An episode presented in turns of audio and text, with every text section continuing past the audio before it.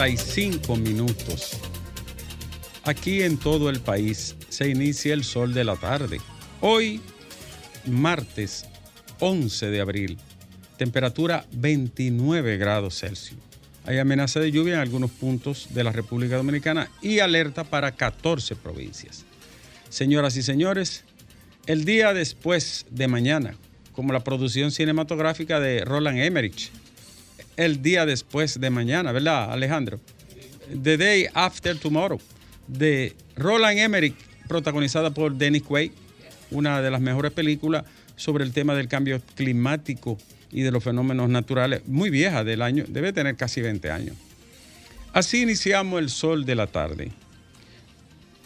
Hablando después del impacto fenomenológico de la encuesta Galo, que desmenuzaremos aquí con detalles, analizando variable por variable. Antes, en el entremés, Alejandro, yo quiero dirigirme de manera muy breve, sucinta y respetuosa a un amigo de muchos años.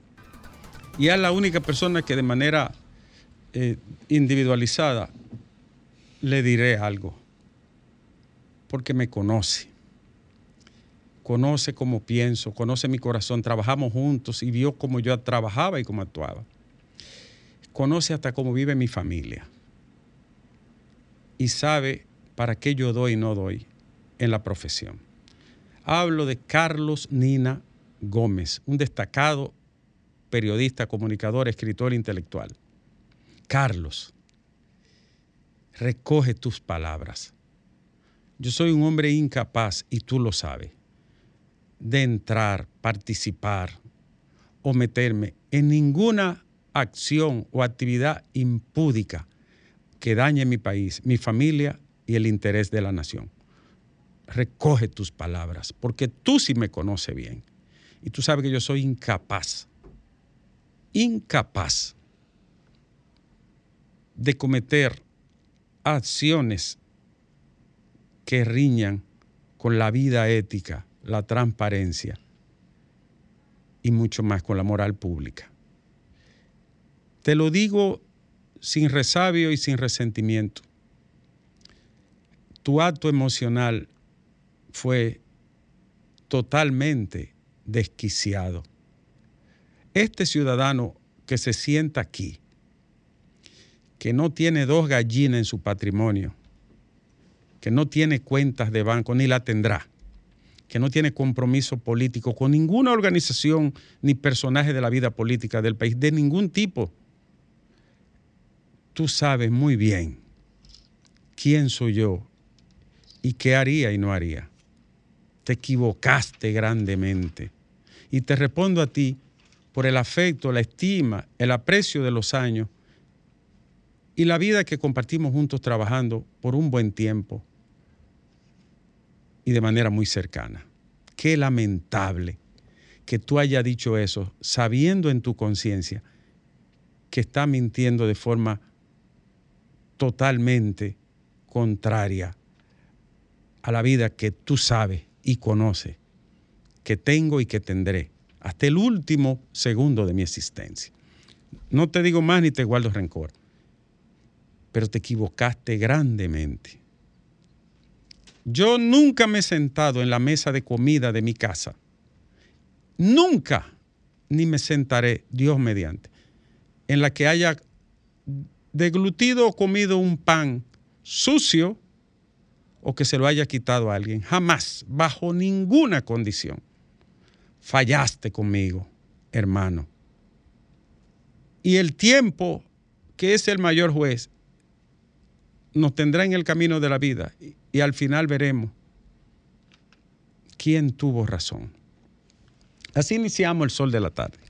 Alejandro, esta encuesta, naturalmente, resulta como todos los levantamientos y las mediciones que se hacen, resulta odiosa para quienes perjudica y halagadora a quien beneficia. Eso es común.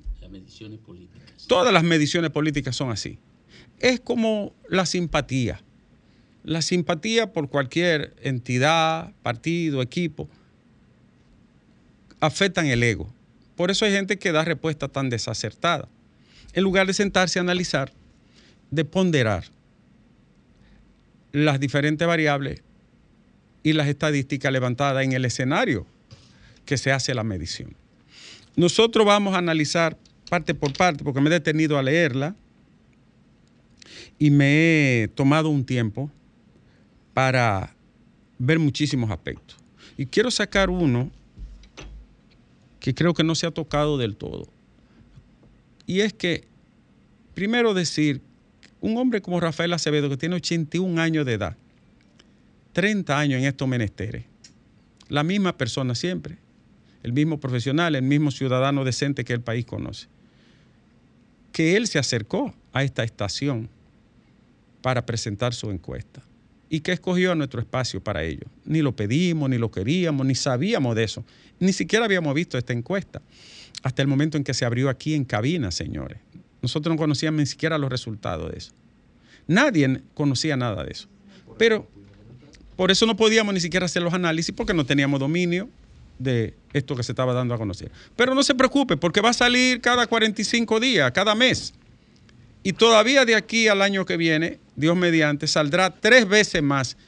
Pero también va a salir en la mañana en el programa el premium de esta cadena, RCC Media, va a salir RD Elige. Pero para que estén más contentos, por ahí vienen también dos firmas respetables y reconocidas en el país que van a salir próximamente. Una de ellas, Marpen, Stowell. O sea, no solo va a ser Gallup, también va a salir Marpen, también va a salir Greenberg y también habrá nuevos levantamientos y nuevas encuestas de Gallup, República Dominicana y de RD Elige. O sea, hay más firmas encuestadoras que van a medir el panorama y el pulso político, electoral y social del país. En todo caso, yo le digo esto a los dirigentes de los partidos políticos. Denme una encuesta de una firma reconocida y yo se la publico aquí o en, nuestros espacios. Los datos los doy.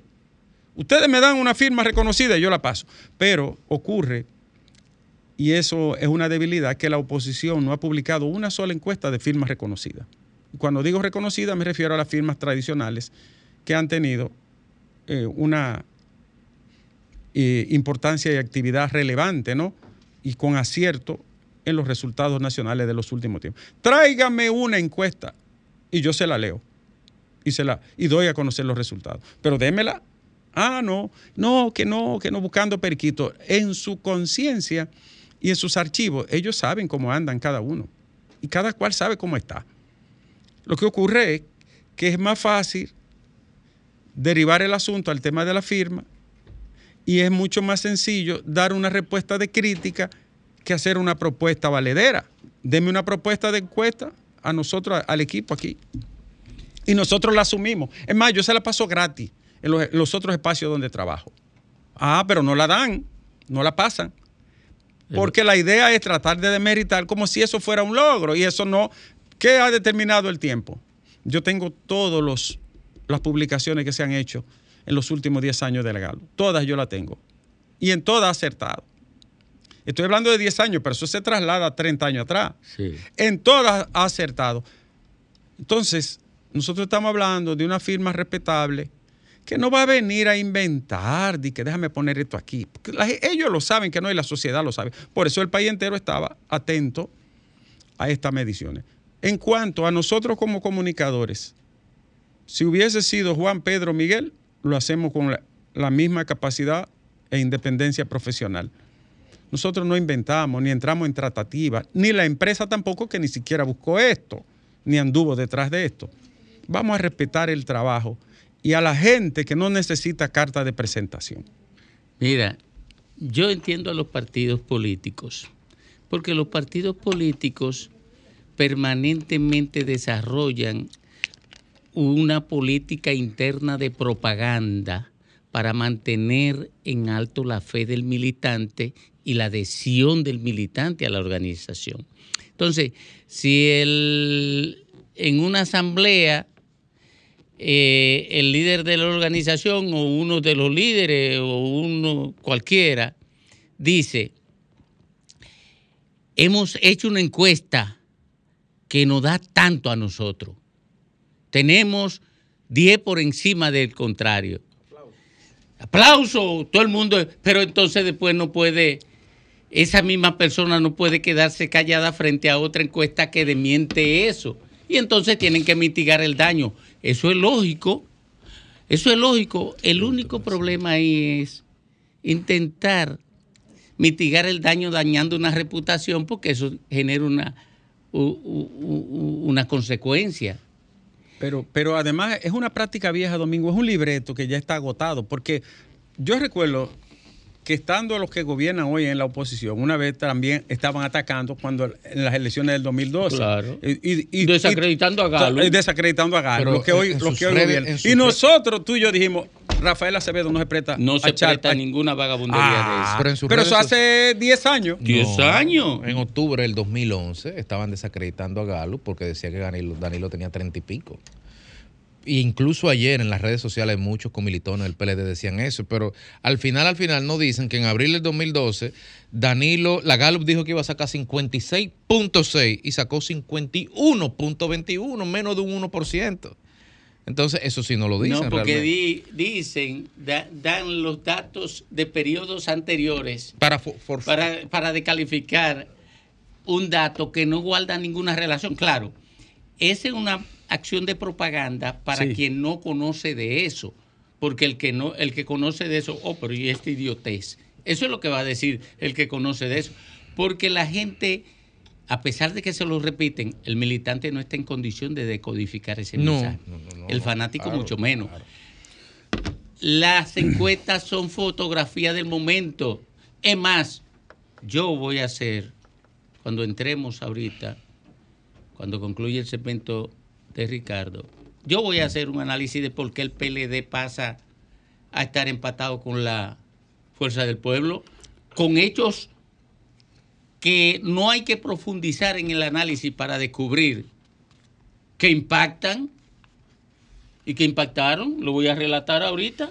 Así es, pero vamos a ver antes de los análisis a fondo de este trabajo que, repetimos, atrajo, convocó y mantuvo la atención de todo el país. Aquí, El Sol de la Tarde y RCC Media. Eh, estén tranquilos que por ahí vienen dos encuestas más. Les reitero, estén muy tranquilos. Señores, Alfredo Pacheco, presidente de la Cámara de Diputados, reveló que el Ministerio Público le solicitó documentaciones del diputado Sergio Moya vinculado al caso Calamar. Yo voy a decir lo siguiente sobre este caso. El diputado Goris Moya tiene mucho tiempo bailando en las tablas de la política. Yo creo, y no es que sea mi intención ni deseo, pero yo creo que ahora tendrá que hilar muy fino. Así es que, diputado, busque papeles, busque muchos papeles porque usted está bien embarrado en esto, según dicen representantes del Ministerio Público y personas que lo señalan. Y tenemos más. Señores, el COE amplió alerta para 15 provincias. Hay 5 en alerta amarilla. Pero oigan lo siguiente, las presas todavía están en estado crítico. Es decir, que la lluvia no ha mejorado el nivel de los envases no, no lo han mejorado. Todavía está en el punto rojo de las presas. Porque está lloviendo en las cotas bajas. No está, no está lloviendo en, el sistema cordillerano, es decir, en las estribaciones. Que llueve en el valle abajo. Así es. Y tenemos más. Hay una joven llamada Mildred Aquino, de 28 años de edad, que ha recibido continuas amenazas de su expareja, quien le dijo que la va a matar. Esta pobre mujer tuvo que abandonar su casa, dejar sus hijos y salir corriendo porque no han podido dar con el sujeto. Esto ocurrió en Santo Domingo y ella espera que las autoridades agarren a ese agresor. Se llama Mildred Aquino y tiene apenas 28 años de edad. No quisiéramos ver un caso igual, como este que nos ha estremecido en estos días. Mérido Torres, mencionado en el caso Calamar, se presentó a la Procuraduría General de la República. Ya te lo habíamos dicho, Mérido. Entregue ese puesto y ponte a disposición de la justicia, porque a ti te mencionaron. Nadie ha dicho que lo defraudaste ni que le engañaste, pero está mencionado ahí. Y quien te mencionó fue nada más y nada menos que Mimilo, que es el testigo y voz estrella del caso Calamar. Don Mimilo. Don Mimilo. en cuanto al caso Coral, el Ministerio Público dice que todavía la defensa no han podido contrarrestar la acusación, no la han presentado y por eso se reenvió de nuevo. El caso Coral. Señores, Vladimir Putin aseguró hoy que la perspectiva del PIB ruso ha mejorado significativamente. Ustedes están entendiendo el mensaje. En Estados Unidos hay dos bancos quebrados y una inflación sobre el 7%. Y los suizos metiendo dinero para que no se le quiebre uno. Y Putin dice, el PIB de Rusia mejoró. Ustedes están entendiendo esto. Esto es un lío grande. Un lío grande. El comité político estaba reunido. ¿Cuáles son las, las medidas que ha tomado? Donde va a analizar la situación del candidato y naturalmente en ausencia de Danilo Medina, que está fuera del país en chequeos médicos en Estados Unidos. Lady Blanco, de Participación Ciudadana, dijo hoy que el Estado invisibilizó los derechos de Chantal Jiménez y que es responsable del accionar incorrecto de la Fiscalía que manejó el caso. Honestamente hablando, hubo un fallo, pero grande. Un tipo que le dispara entre los pies y ella sale corriendo despavorida y tiene que esconderse. Es a un tipo con el que tú, horas después, va, va a convocar para un acuerdo. Un, un individuo que hizo un disparo falló falló totalmente el Ministerio Público. Ese tipo debía estar preso en Semana Santa. Falló. Y es penoso. Y tenemos más. Antonio Marte dice, atención, Estados Unidos no debe entrometerse en los asuntos de nuestro país. Eso es con relación a la visita de una alta funcionaria que al presidente de la República lo ha visitado para hablar de Haití se está cosiendo algo con Haití. ¿eh? No se sabe si es una fuerza multilateral, si es una fuerza instantánea de asalto, si son los cacos azules de la ONU, pero algo se está cuajando con respecto a Haití. Y esperen lo que los próximos días se va a conocer. Y tenemos más, Alejandro. La enviada de Biden se llama Wendy Sherman y se va a reunir con el presidente y el ministro de Relaciones Exteriores Roberto Álvarez. Ella es una vicesecretaria, Wendy Sherman. Leonel anuncia, el expresidente de la República, Leonel Fernández anuncia la creación de un frente opositor mientras cuestionaba la encuesta Galu, que lo coloca en un segundo lugar bastante distante del puntero Luis Abinader.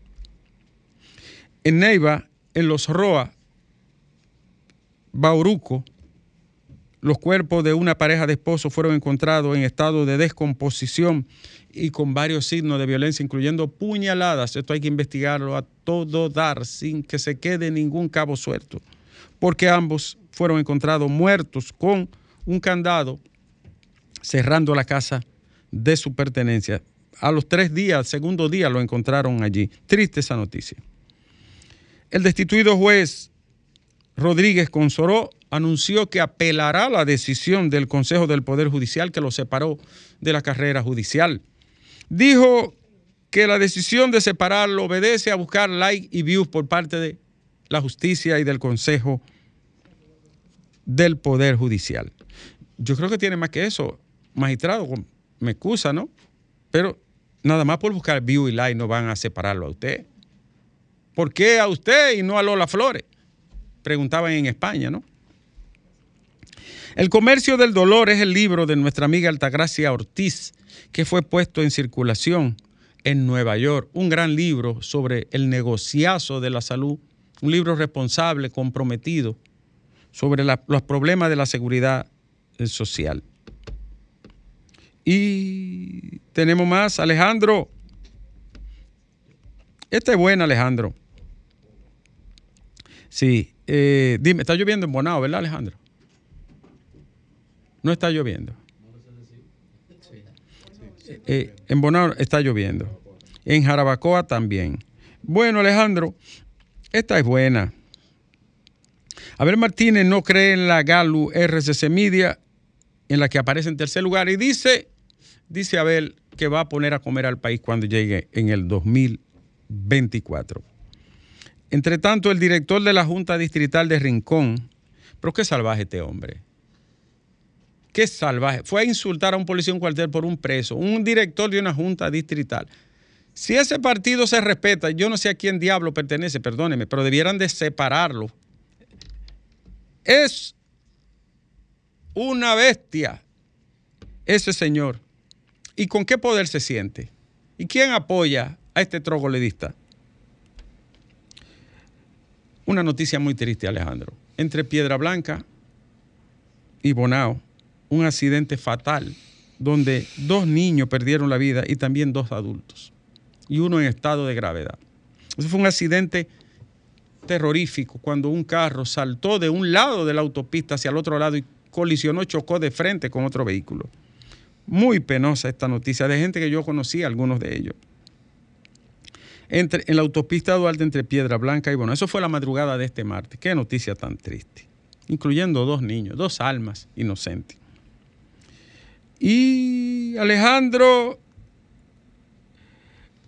te invito al tercer seminario de Derechos Económicos Aplicados, una panorámica local y global de la economía, el miércoles 12 en el Salón AIB del Hotel Catalonia, invita al Defensor del Pueblo. Importante actividad del Defensor del Pueblo el próximo miércoles a las 8 y 30 de la mañana sobre los derechos económicos aplicado. Muy buena. Pero esta, Alejandro, esta, esta está mejor. En Florida, ay, ay, ay, ay, Alejandro. Ay, ay, ay, ay. Wester Barnaby, un legislador de la Florida, dice que, oye esto Alejandro, los transexuales son mutantes, demonios e impíos. Y dijo que usó el término demonio porque son el mismo diablo. Eso lo dijo el lunes al hablar de la persona transexual en la Cámara de Representantes. Ha dejado conmocionado el Estado de la Florida y, y hasta sus propios seguidores. Entonces los transexuales son mutantes, demonios e impíos. Alejandro, pero, pero yo conozco un transexual y no, no es demonio. ¿Tú sabes quién, verá? Mira.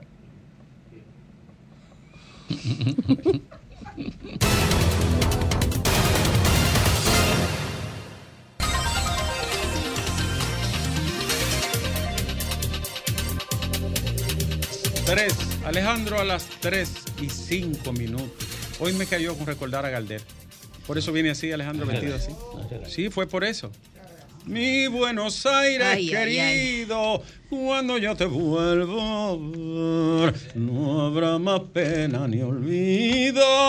Ay, ay, ay, ay. La gente así no debiera morirse, Aleja- Alejandro.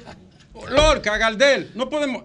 Dios debió de hacer lo siguiente. Pero no ha atendido el relevo. Dios debió de hacer lo siguiente. Los que no se van a morir en una lista aparte. Pero no va la Los que se van a morir de chiquito, Balaguer, Trujillo, ahí. algo- ¡Ey! Buenas tardes, este es el sol de la patria. Adelante. Buena. Oh, 22, querido. ¿Cómo tú estás?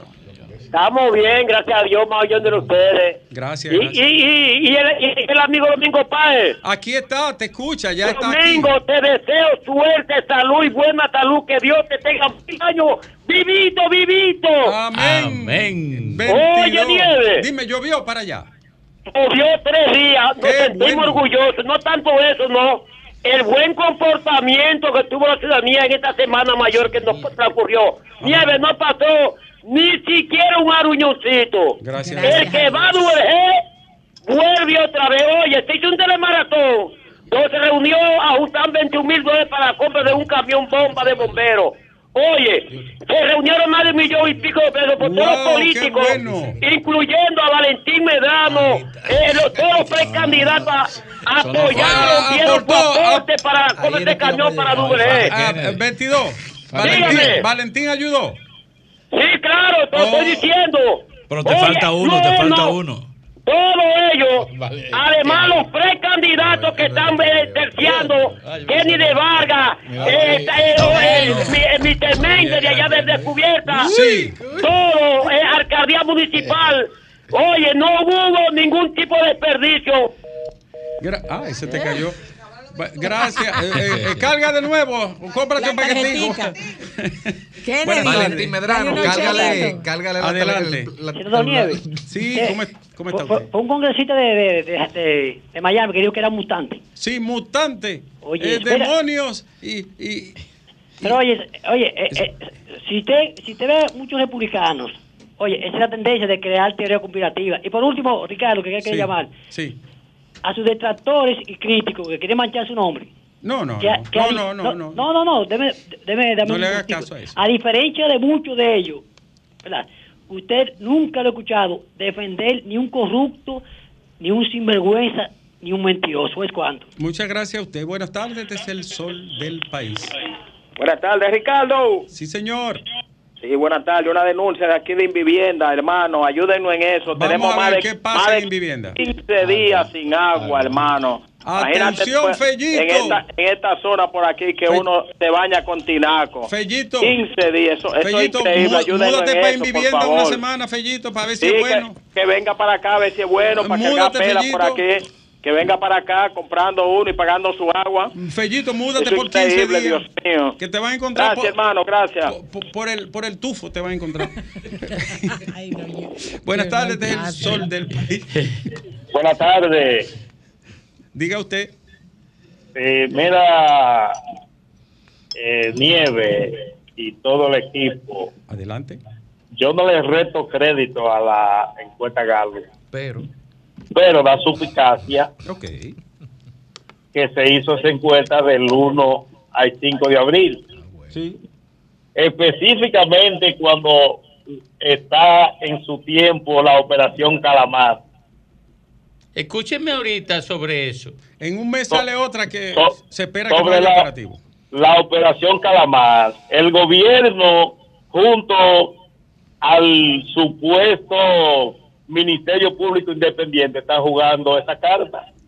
Para nadie es un secreto. Bien.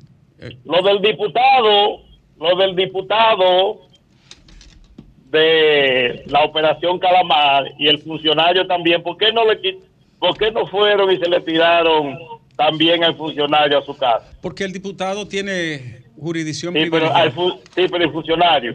El funcionario, porque él no tiene una acusación como tal. Yo sí le dije que renunciara, pero él, o sea, ninguna de la familia lo acusa. No, pero además se lo hay, prohíbe. hay siete querellas, ¿eh? No, Eh, pero lo, oiga, lo prohíbe la constitución. el Ministerio Público tiene un ojo vendado, Oiga, solamente el ve para un Ministerio solo Público lado. no lo podía detener. El Ministerio Público de ustedes. Está bien. Ah, ok. ya está bien. Ok. El suyo era bueno, yo estoy seguro que sí. Que agarró muchísima gente presa de, de los otros, ¿verdad? No. Buenas tardes. No- Buenas tardes, no don lo jefe. que Oh, diciendo. querido Fidel, aquí está el coordinador. No, no, definitivamente. Mi Y cuando le escuché Fidel. ayer, mi querido amigo Domingo, alegrándome mucho de que esté en tu casa, de que y que la cosa vaya progresando Gracias, con, Fidel, con este gracias. problema. Usted sabe que lo de nosotros viene de ahí, del, del lado izquierdo, desde una cuestión que pum, pum, pum, que es del corazón. Usted lo sabe muy Sí, bien. así es. Eh, así eh, un es. saludo para Don Fafa, Creativo. para Kramer, para Lenchi y para mi querida amiga eh, Diulca. eh, Herrera y para No, Don y Don. Juana y Don Jefe Y yo que me don- jodo. doña Adelante, Juana. señor. Un abrazo. Mira, pero hay, hay cosas. Ya, hay desde que llegó don Domingo ya tú no saludas, Fidel. Gracias. A No, Jovine, ay, hoy en el día del café, mi querido amigo Jovine, un abrazo Ah, para sí, usted sí. también. Me voy a tomar uno Sí, con sí. Manuel ahorita. Ah, esperando no, tema- eh, eh, no toque esa tecla, que ahí que ustedes, no toque esa tecla, que el municipio se sigue cayendo a pedazos. Pero hay cosas, don jefe, Pero Manuel está mejorando. que mejorando dónde, solamente mejora en la cabeza tuya que mejora. Por Dios, mejorando Yo, dónde. yo solamente iría a una invitación del ayuntamiento si en compañía de Fidel Guzmán. yo no soy como estos que están aquí. Totalmente, Que te dicen di que, que están de acuerdo contigo y después se van a reunir con Manuel. Sí, efectivamente. Pero mira, don jefe, yo no entiendo cómo que esto demás me lo, me lo, me lo podría explicar eh, eh, el científico, eh, eh, un, un científico. Sí. ¿Cómo que estando una inflación allá arriba? Son como que no eh, que hay un 57%, un 57% que dice que va por mal camino. Que la economía, que cuando le preguntan que cómo está su economía del bolsillo, dicen, nos estamos cayendo a pedazos. Que cómo anda la delincuencia que nos está acabando.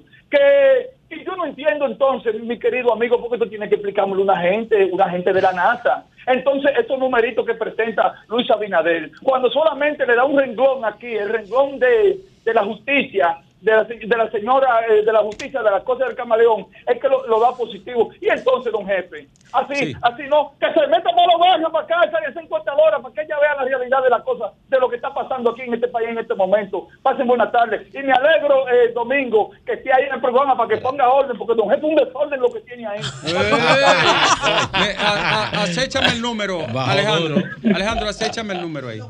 Y cuando tú lo veas que, que sea Fidel, ha- hame seña. Buenas tardes.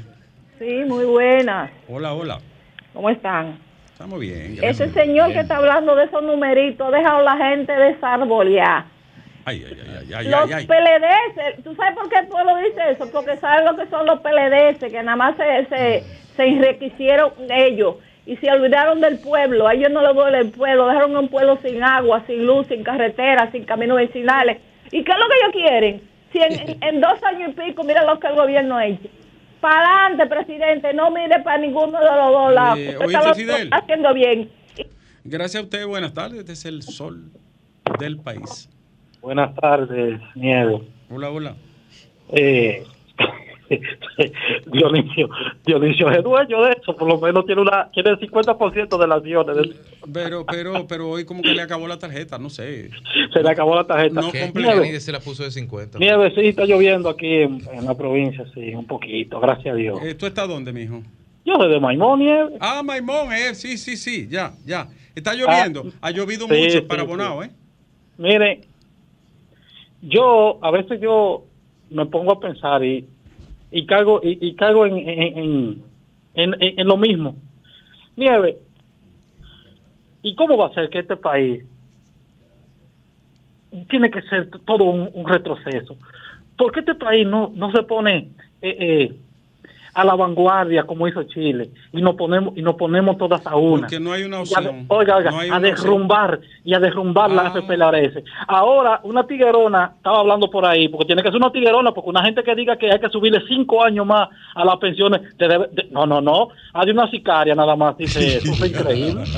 No, pero es verdad. Mira, es que no hay una opción. La izquierda ni los grupos progresistas se No, ponen de acuerdo. entonces, entonces, opción, entonces, entonces no quieren vender un, un- un tipo de Santiago que, que no ni fu ni fa, que es un, un, un super penco.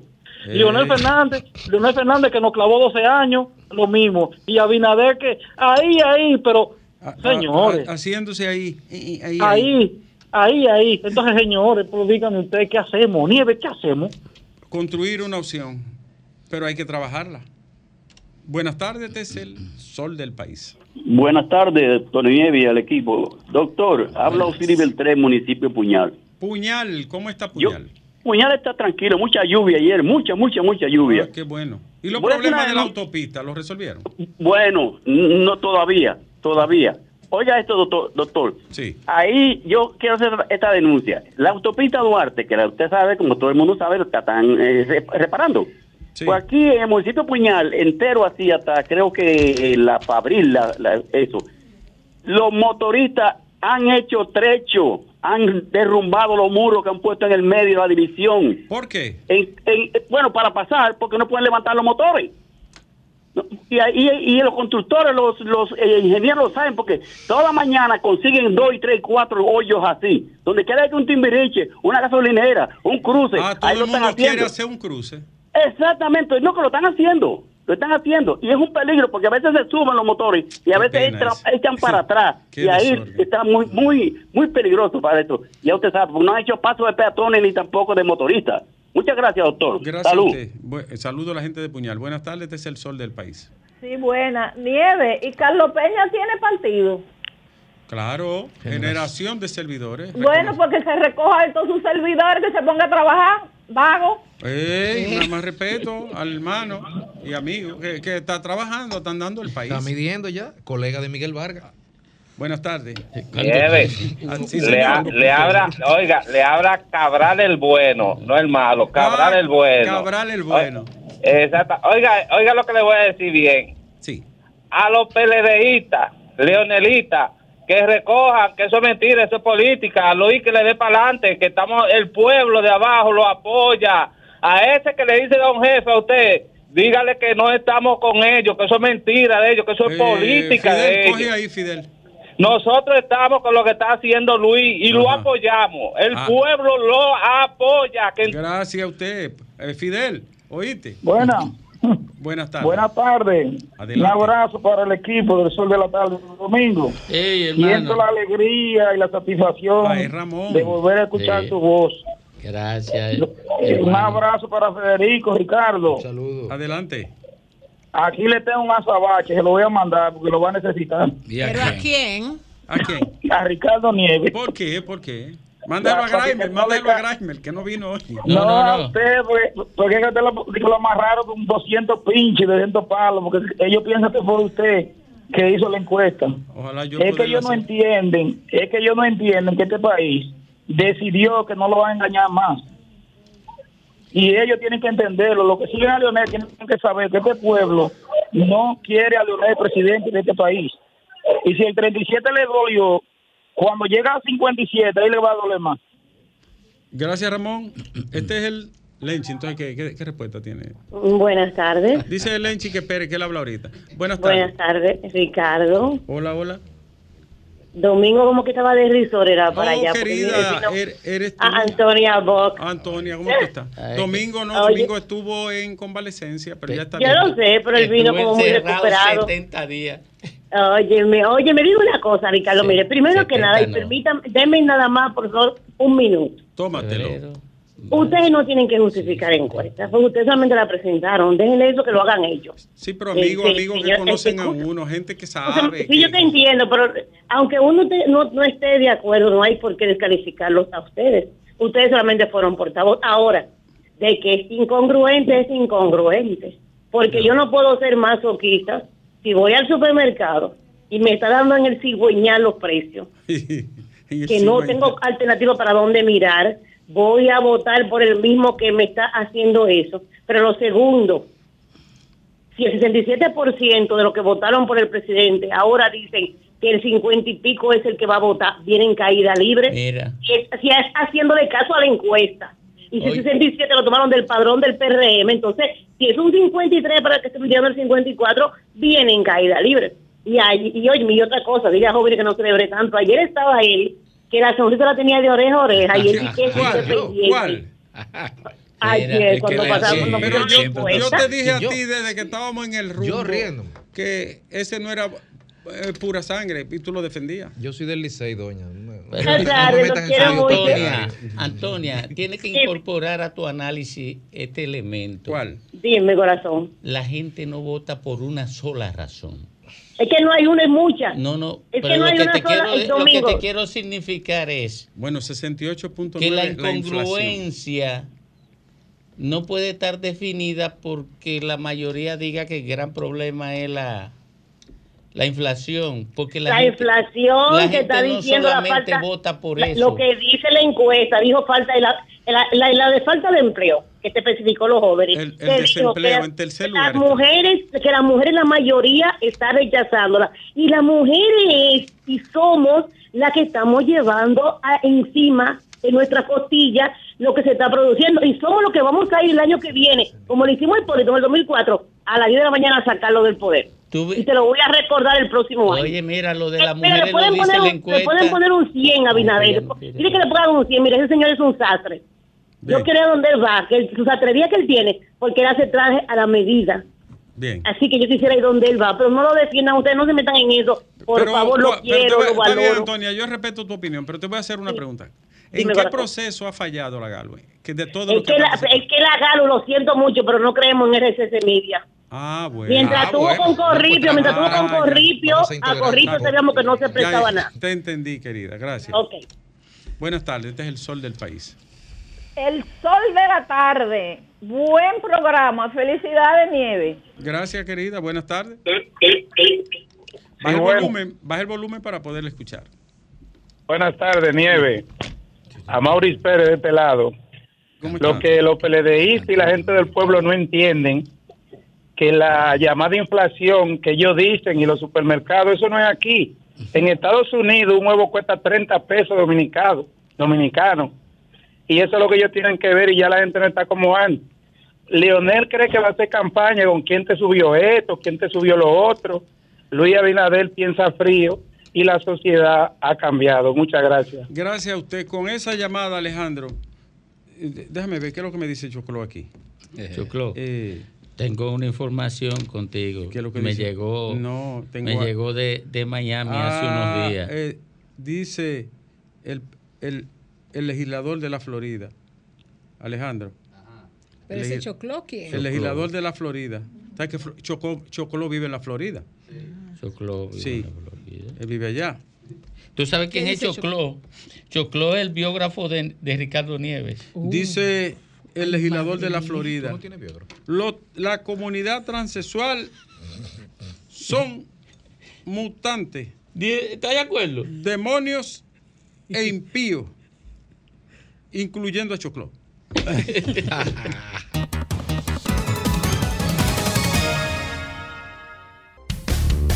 El sol de la tarde, el sol de la tarde, el sol de la tarde, el sol de la tarde. Sol, Sol 106.5. La, la- la más interactiva. A las 3.27 minutos regresamos al sol del país. Miren, como decía Ricardo, eh, el impacto de la encuesta, al margen de la, de las descalificaciones y lo que es normal. Eso es normal. Lo que es normal y que a RCC Media ni a este equipo le molesta. No, no, no. Ni, ni le altera ni le impacta. ¿Por qué? Porque ocurre que lo normal no impacta. Im- Si impacta es porque no es normal. Lo, lo habitual, lo conocido, no impacta. De manera que eso es, ese, ese es lo que se da después que se publica una encuesta. De todas maneras, el impacto de la encuesta producto del prestigio de Gallup, que no hay que reivindicarlo, producto de que el mercado electoral está ávido de informaciones. ¿Por qué? Porque este, este es un, un- un escenario político donde la manipulación de la información ocupa un lugar preeminente en la propaganda. En la propaganda, o sea, eh, simple y llanamente, por eso los mismos datos que le dice un dirigente de un partido que tiene su candidato a la militancia del partido es lo mismo que le dice el otro sobre su candidato a la militancia de, de su partido. O sea, por, por decir los nombres, ¿verdad? PLD y, y PRM. El PRM, cuando el PLD en sus competencias electorales estaba ganando, le decía que iba a ganar. Y se lo decía a todos sus militantes. Le decía, tenemos 53%, aunque tuvieran 38%. Porque no hay respeto y la gente tiene que estar consciente de que es una práctica cotidiana en los partidos políticos. No, y siempre- y no descalifica ningún... No, y en política, en política se lucha mucho para evitar la, la derrota moral, que no se demoralice eh, la tropa. La tropa. Pero en el, en el 2016. Porque entonces se demorona todo, ¿no? En el 2016, sin ir más lejos, Roberto Fulcar, jefe de campaña de Luis Abinader, emplazó a la Gallup para que mostrara metodológicamente cómo había llegado a las conclusiones que volteaba, porque los datos del partido no arrojaban esos números. Exacto. O sea, es lo mismo, es la misma tortilla, solo que se le da la vuelta. Eh, Sí, nada más cambia de nombre. Cambia de nombre porque que- una, una de las una de las de, de- de las críticas más fuertes que se le puede hacer al político dominicano es que innovan poco. Por eso es que esta sociedad está petrificada en el atraso, en todos los órdenes. Innovan poco. Yo recuerdo que cuando entré al PLD, al PLD se le enseña, a la militancia del PLD se le enseñaba a crear cosas. Oiga, a crear. En el trabajo político. En el trabajo político, interno. Construir métodos. El PLD, que, que la única teoría que he visto es la construida por Juan Bosch. El PLD se armó bajo, se construyó bajo, eh, sobre un almazón de métodos para todo. El PLD tenía un método, es más, el PLD tenía un método hasta para evaluar los métodos, para evaluar la efectividad de los métodos. Juan Boco construyó la base teórica de eso en unos eh, eh, folletitos que se llamaban Organización y Disciplina, que me parece que fueron tres. Pero el político dominicano ya no cambia nada, ya no innova nada. Oye, no innova nada. Y, se- y- hay que decir que hubo un dominio del patrón clientelismo, que es una cosa, ahí no hay diferencia, ¿no? El clientelismo, la falta de propuesta política, de discurso, todo eso se fue por el mismo sitio. Una cosa penosa lo que ha pasado aquí con el discurso político. La propuesta. Hay gente que no... no El no- discurso del presupuesto. no tienen una idea, ne- Domingo, de, de cómo enfocar ni siquiera los problemas del país. Es una cosa horrible, horrible. Y entonces tú lo ves buscando, eh, buscando brujas y buscando eh, demonios donde, donde no están, en lugar de trabajar con eso que tú dices. Esa mística se perdió y, y el discurso político se vació de contenido. La práctica política es el clientelismo y la demagogia. Mentira, llantar. Cuando se está en el Estado, el asistencialismo. Hay gente que no toma en cuenta. Abinader ha dado 400 mil tarjetas. 400 mil familias. Y le ha aumentado el monto. Y además de que le aumentó el monto. Eso es asistencialismo puro. Claro. Pero esa gente se vuelven adeptos del, del, del, del partido que gobierna. Como lo hizo el partido es PLD el por presupuesto. Claro. Yo pienso, yo pienso que lo- la falta de creatividad tiene mucho que ver con la falta de la dirigencia.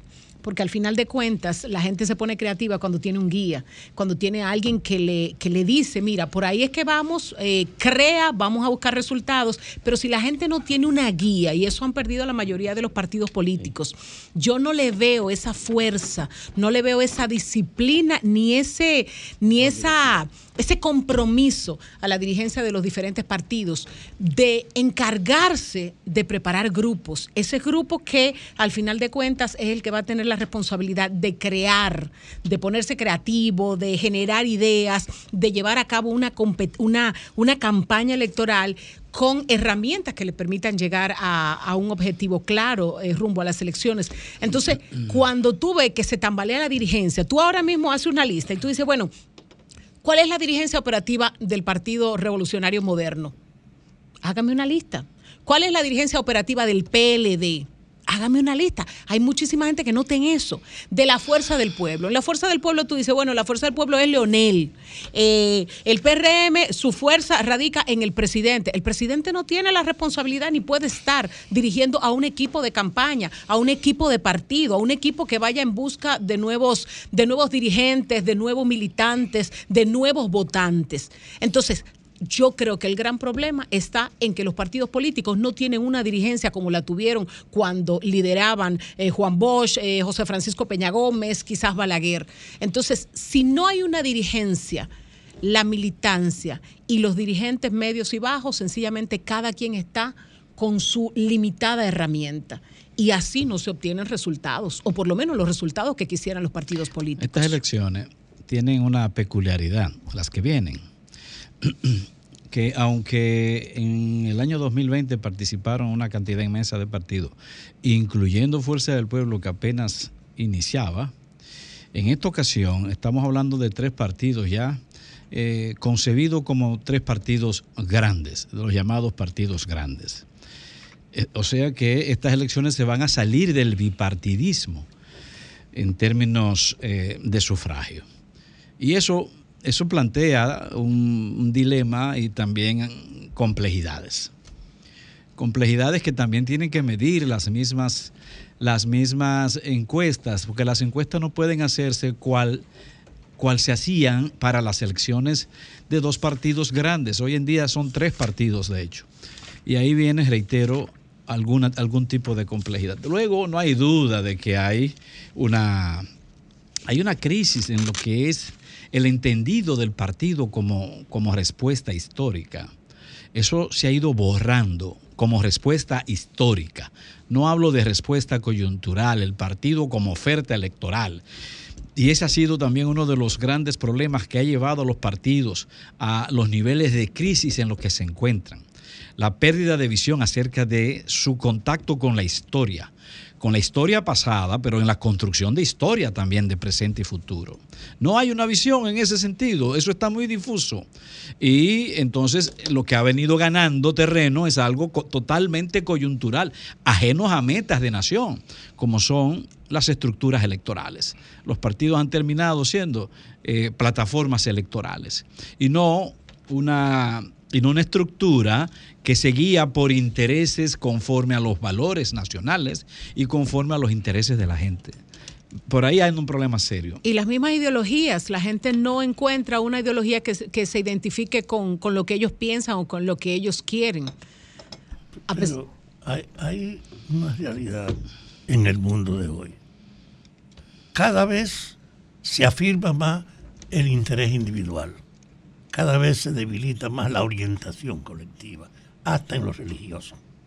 En el sentido de que cada quien hace lo que le conviene o lo que le facilita un horizonte. De que hay un predominio en la conciencia del aprovechamiento de cualquier oportunidad de la vida. Entonces los partidos no son portadores de propuestas notables que arranquen y creen corriente de opinión y de respaldo. Este gobierno llegó diciendo que él encarnaba el cambio y lo hizo en una plataforma escrita. Pero cuando llegó al poder se enfrentó con el problema de el virus y de la inflación generada por la guerra entre Rusia y Ucrania. Y tuvo que darle prioridad a enfrentarse a esas cosas, a parar el incremento de los precios y a ver cómo se creaba una ofensiva que parara eso. Fue la prioridad que se le impuso. Su propuesta general de cambio, él tuvo que reducirla a elementos. Él ofrecía enfrentar la modificación de la justicia y crear una nueva realidad para que enfrentara la impunidad. Se redujo a tres procuradores, que uno sabe que no son suficientes, pero indicaba un rumbo que era una novedad aquí. Con el problema general del incremento de la inflación, él hizo cosas como darle una asistencia a los productos fundamentales de uso como la gasolina para tratar de contener sus alzas. Y además de esa acción, él no podía evitar la tendencia a que subieran los precios. Pero este país fue favorecido por el problema de salir delante en el virus y después de convertirse en una referencia turística. En ese marco, ¿qué son los partidos? No tienen líderes que ya tengan confianza porque 20 años en el poder gastó la confianza personal en el liderato que encabezó eso. 20 años en el poder. Y luego la referencia vino acompañada por el desencanto que producían los otros. Y parte del respaldo que logró este gobierno era el canal del desencanto de la mayoría que había estado viendo eso. El sentido entonces ideológico que exprese corriente, que simpatizante se sienta identificado, no tiene el valor del pasado. Ahora es las condiciones de la vida las que deciden. Y yo creo que ese cambio fundamental en la conciencia colectiva está presente en estas elecciones. Y ahí es que está Ahí es que está un poco de ventaja del gobierno actual, porque es el que sigue pendiente de un compromiso, de un cambio que no ha podido impulsar como tal, pero que ha abierto una expectativa de que puede crecer.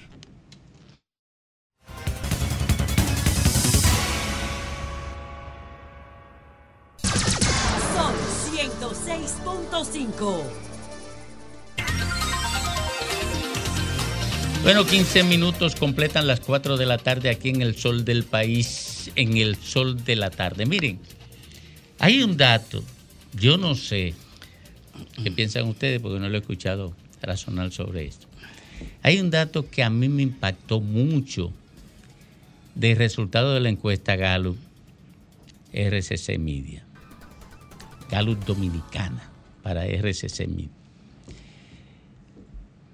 El hecho de que la Fuerza del Pueblo y el PLD como partidos aparezcan empatados en términos de adhesión o de simpatía, que esa fue la pregunta, aparezcan empatados. Ustedes saben que desde la división del PLD hasta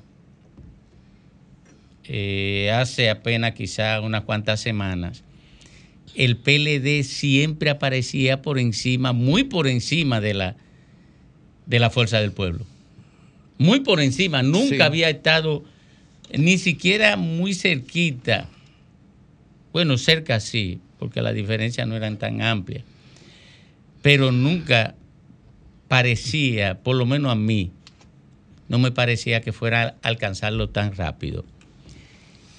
Esa encuesta dice que el, el PLD tiene entre militancia y simpatía un 16.8. 15.15. ¿Qué? 15 15.5. Si, 15 si hoy fueran elecciones presidenciales. No, no, esa es la de, la de votación. Ah, ok. Yo hablo de la pregunta de la adhesión. Ah. Que se le pregunta por qué partido, en qué partido usted milita o, se, si- o simpatiza. Esa era la pregunta. Sí, esa es la pregunta. Y entonces aparece Eh, PRM 40.6. Sí. Eh, Fuerza del Pueblo 16.8 y PLD 16.7. Oiga, ahí Eso está es por encima, es realmente, aunque sea por un pelito, la fuerza del pueblo está por encima. Eso la gente no lo entiende. Y algunos PLDistas han llamado y dicen, bueno, hacer una encuesta justamente cuando estaba el caso de Calamar, bueno, pero eso es absolutamente legítimo. Es más, es más, quiere que le diga algo. En Estados Unidos se mide permanentemente el impacto que un hecho tiene en la intención de voto del electorado. Para, para establecer si afectó o no afectó. Pues miren, yo no sé si ustedes recuerdan que yo escribí un tuit en el que decía que, primero, levantar la bandera de persecución política por los procesos judiciales era un error del PLD. Y después escribí otro que decía más o menos lo siguiente. Yo no sé a dónde conducirá el peregrinaje de dirigentes del PLD a la prisión domiciliaria de Gonzalo Castillo. Porque a mí no me cuadraba eso como lógico. Ah, bueno, ahí están los resultados. Miren los resultados. Miren dónde llevó. Homologados están. Eh, Oye, ¿dónde llevó esa política errática de levantar como persecución política una bandera frente a unos procesos judicial, judiciales que el 75% de los dominicanos piensa que, que son culpables? O luego decir, como el senador Iván Lorenzo, que por qué no persiguen a los otros. Exacto. En ningún momento decir que son inocentes. No. ¿Por qué no persiguen a los otros? Correcto. Entonces, yo dije que era un error. Se lo escribí, búsquenlo. Los tweets que yo escribí, que era un error y que el PLD lo iba a pagar caro. Mírenlo ahí en esa encuesta. Yo no conocía lo que pensaba la gente. Ahí está el, PLD. Esa dirección. Y es sencillo, señores. Miren por qué. Si el PLD se renovó y como han dicho sus voceros, Si el PLD se autocriticó a lo interno como eh, una motivación para reencaminarse como partido y de alguna manera separarse de la práctica que provocaron el nivel de impugnación que ahora mismo tiene la sociedad dominicana contra el PLD, si ellos se renovaron, incluso colocando como vocero a una serie de dirigentes políticos jóvenes, sustituyendo la- los rostros del pasado. ¿Cómo el PLD va a predicar su renovación hacia afuera defendiendo a lo que la gente indica como corrupto? No hay renovación. Ese tipo de contradicciones Es complicidad lo que parece. no, no, ese tipo de contradicciones en los partidos políticos tiene un costo muy alto en términos de simpatía. Destrozan, miren, ustedes saben por qué el PLD tuvo que descontinuar las movilizaciones y no la va a retomar. Porque ellos le estaban diciendo a la gente que ellos apoyaban los corruptos de su partido. Ese es el tema. Y ocurre que si usted hace una encuesta ahora mismo, el 75 al 80% de los dominicanos le dicen que aquí hay mucha corrupción. Y de eso, un por ciento importantísimo le va a decir que los políticos son los principales corruptos. Y si le preguntan sobre el índice de corrupción que prevalecieron en los gobiernos del PLD, el 80% dice que muchísima corrupción. Entonces, en una sociedad donde la gente tiene una impugnación tan alta sobre la corrupción, usted apareciendo, defendiendo, Defendiendo. acusado de corrupción, como partido político está condenado a Pero desaparecer. además, es como poner leña, leña nueva en, en una fogata vieja.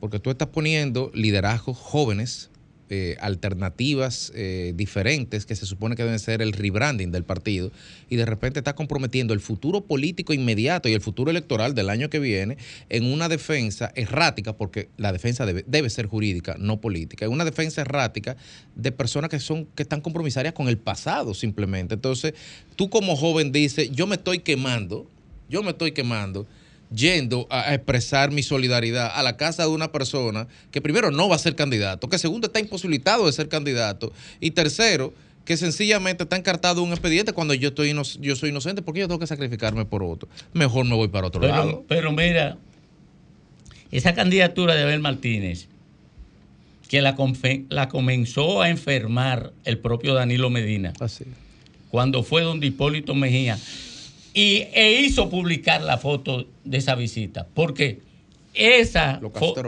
esa foto la publicó un asistente de Danilo en su, en su, en su, en su, en su cuenta de Twitter. Lo- la, la publicó, por tanto, fue una publicación dirigida. Y en, la, en, y en ese momento yo lo dije aquí. Ahora, ¿qué ocurre, señores? Miren, después de lo de Danilo Medina, con respecto a la candidatura de Abel Martínez, Abel queda atrapado entre si atender su candidatura o atender a las urgencias del partido que está siendo movilizado no para vender la candidatura de Abel, Para defender. sino para defender los encartados en corrupción. En, una, en, en un, en un amasijo de contradicciones de ese tipo, se va la candidatura presidencial y se va la organización. A tal punto, y no estoy especulando, a tal punto de que ahí, aparecen casi parejos. Si tú analizas a Leonel, Leonel está en 20 y pico y el partido está en 16. 16.7. 16.8. Tiene 13 más. Tú buscas Binader y está por encima del PRM como 10 puntos más. 10 puntos. Pero dice esa encuesta que Abel y el PLD están igualitos. ¿Qué significa eso? Que ni el PLD tiene fuerza para subir a Abel, ni Abel para jalar al PLD.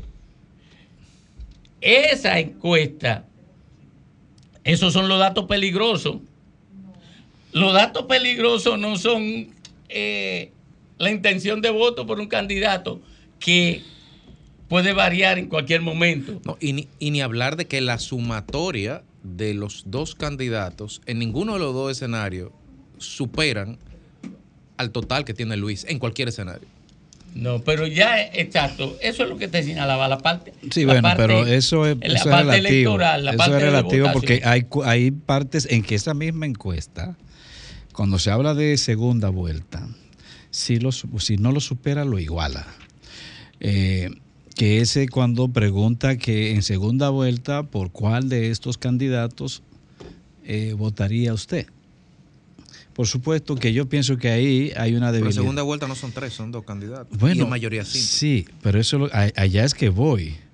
En iba a decir que en primer lugar creo que es una debilidad de la encuesta, porque no puede decir en segunda vuelta por cuál de estos candidatos usted votaría y colocar a tres, porque son dos. No, puso los dos escenarios, puso No, incluso, no, no. incluso Puso el escenario de Abel y Leonel No, no, vuelta. tiene los tres escenarios. Sí, sí, sí. Sí. Uno con otro, otro con otro. Eh, ahí O está sea, separado, pero, pero, pero en segunda vuelta, si tú preguntas, en segunda vuelta, para segunda vuelta nunca hay tres opciones. No, no, La pregunta no está bien formulada. No, eso no, es una discusión no, no, técnica. porque hay dos preguntas. Y entonces diferentes. ahí en ese caso... Una es para que el, el, el cuestionado seleccione y otra es para que exprese su... Está bien, pero si tú preguntas... Ahora, pero, supongamos Su que en una segunda vuelta los sí, candidatos pero yo, fueran. no, yo vuelvo a esa pregunta. Tú no puedes, es que, es que está mal formulada. Tú no puedes, para una eventualidad de segunda vuelta, colocar tres candidatos. Son dos. Ahí no hay vuelta. No, Flor. porque le puso opciones, Lenchi, Pero no de igual manera, es que tú nunca vas con tres. Es que la pregunta es para segunda Pero es que tú vuelta. no puedes- ver la pregunta? Dice, pregunta número 40. Ahora, supongamos que en una segunda vuelta los candidatos fueran rayas, ¿verdad? Ajá.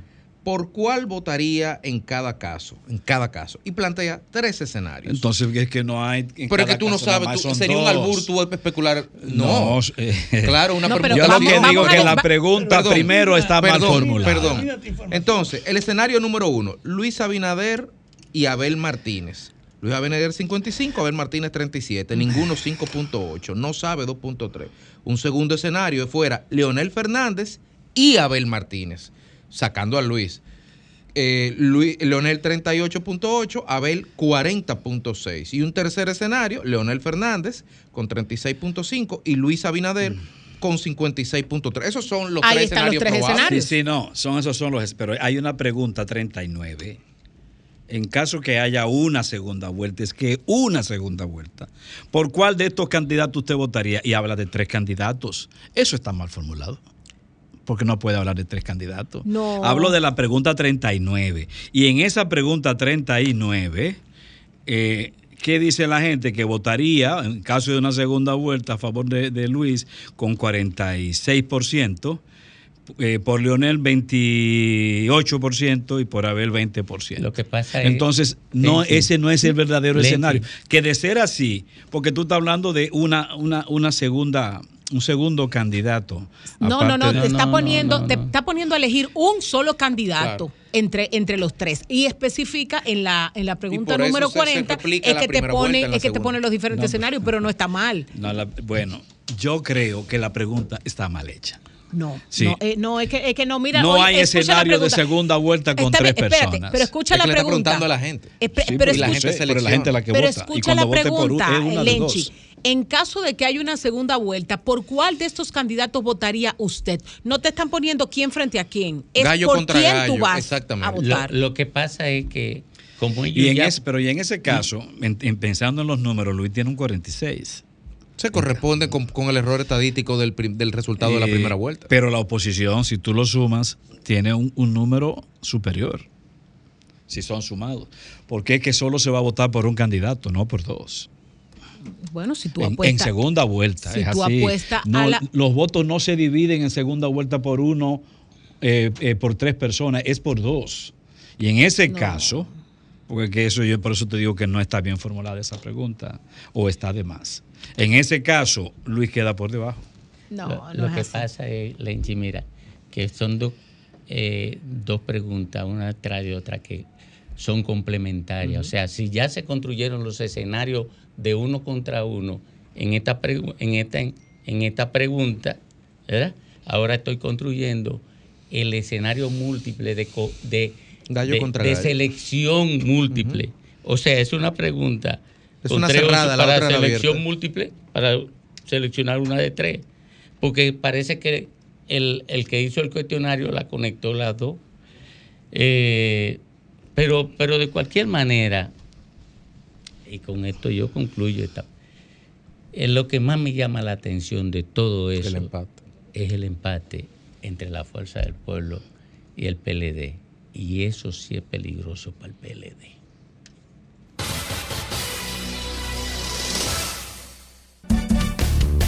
El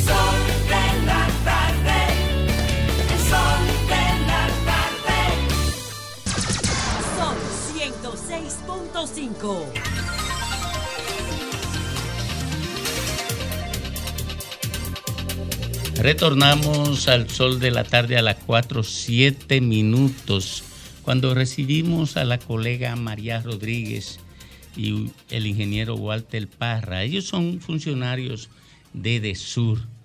Eh, la primera, directora de comunicaciones, y el ingeniero Walter Parra es el director de distribución de esta empresa.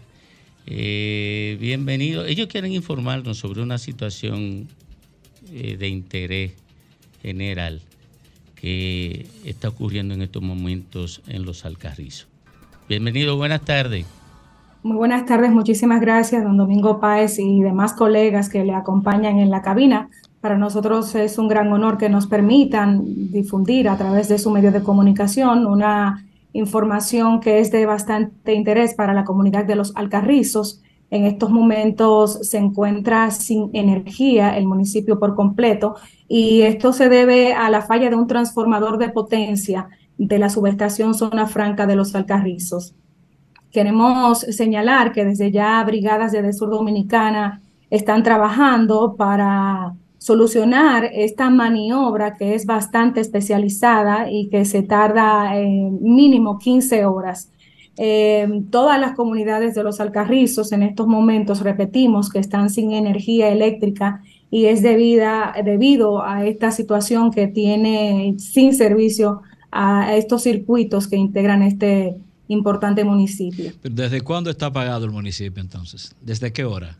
Está pagado desde temprano, pero se debió desde temprano a unos trabajos que se están realizando por el metro. Eh, hubo una solicitud que se programó, se comunicó a través de los medios institucionales correspondientes. Sin embargo, más adelante se presentó esta falla ya después del mediodía y es entonces ahí cuando se prolonga esta falla de ener- energética. Más o menos de cuándo estaríamos hablando que ya estaría solucionado el problema. Hablas de 15 horas, pero en esas 15 horas la gente puede contar con energía eléctrica.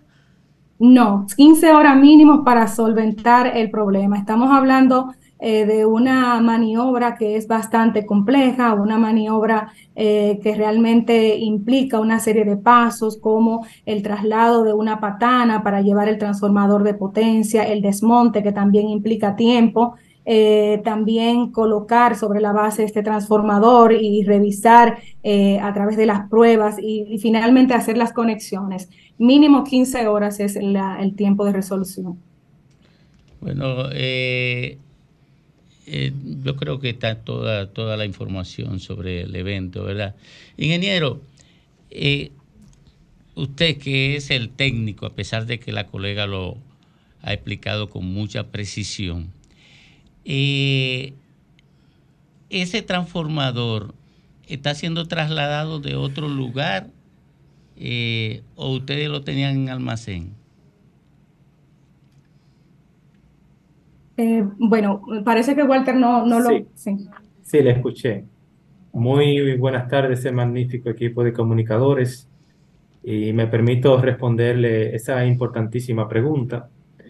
Eh, no tenemos ese transformador en nuestro almacén, pero sí nuestra hermana distribuidora EDESTE nos ha facilitado una subestación móvil, un transformador móvil, el cual nosotros vamos a buscar allá a su zona de concesión y lo vamos a trasladar hasta la zona de los Alcarrizos.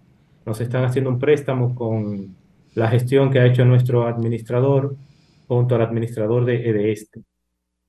Eh, ingeniero, finalmente, por mi parte, esta avería puede tener un impacto en la línea de distribución que implique que después que ustedes resuelvan el tema del transformador, tengan que dedicarse a sacar parte, eh, circuitos o parte de ello para entonces corregir averías menores.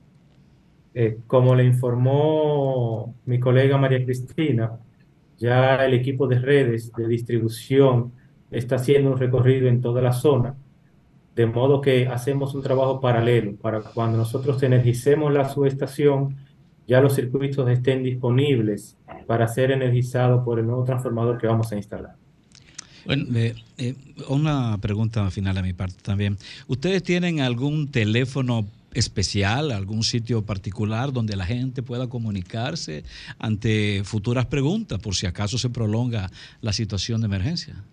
Claro que sí, tenemos nuestra línea de call center 809-683-9393, pero también estaremos comunicando a través de nuestras redes sociales, arroba edesurrd, Ahí estaremos presentando imágenes de parte del proceso, eh, lo que implica este tipo de maniobra y los avances también en los mismos. Es decir, que invitamos a toda la población de los Alcarrizos a seguirnos eh, por las redes sociales y estar atentos a nuestras informaciones porque a través de ese medio es que estaremos facilitando contenidos para que se mantengan enterados de los avances. Muchísimas gracias a María Rodríguez, a la colega María Rodríguez, directora de comunicaciones de Edesur, y al ingeniero Walter Parra. Muchísimas gracias.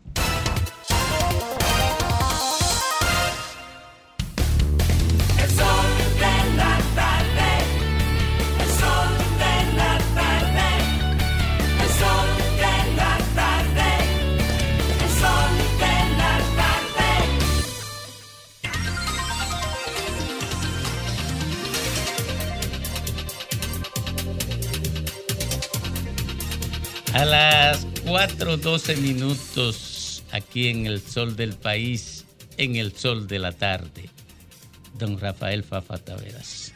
Gracias, Domingo. Feliz de que tú estés aquí otra vez en tu puesto. Gracias, hermano. En el fondo, las informaciones de ayer divulgadas en esta emisora sobre esa consulta general, sobre todo encabezada por una persona que merece el respeto de que no es un hombre instrumentalizable, que uno cree en la integridad moral de ese responsable que estaba aquí dando esa explicación ayer. Pero hay un aspecto en la en la presentación hay una ausencia que yo quiero recuperarla ahora. En este tiempo que hay una comunicación en grande al alcance de todo, de que en tiempo real tú puedes conocer lo que pasa en cualquier parte del mundo,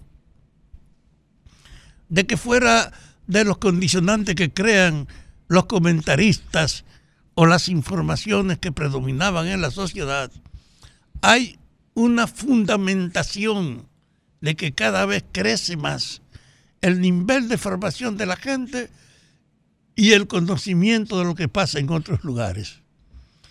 En la consulta de los dominicanos hay una exclusión de cómo está la situación internacional y si esa situación gravita o no entre nosotros.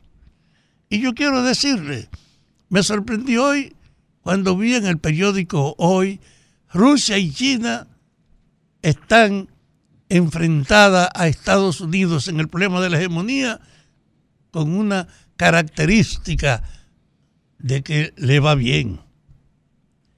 Estados Unidos está enfrentando con toda Europa la guerra de Crimea, cuando en los últimos años Estados Unidos podía intervenir solo o invadir y resolver cualquier problema imponiendo su hegemonía y ahora tiene a toda Europa con Estados Unidos detrás pasando vergüenza en la guerra de Crimea. Y en ese orden, cuando usted lo proyecta a la República, aquí América Latina, se encuentra con la nueva realidad del agotamiento, de la limitación de la influencia y el poder de Estados Unidos en una forma que no puede ocultarse ni negarse.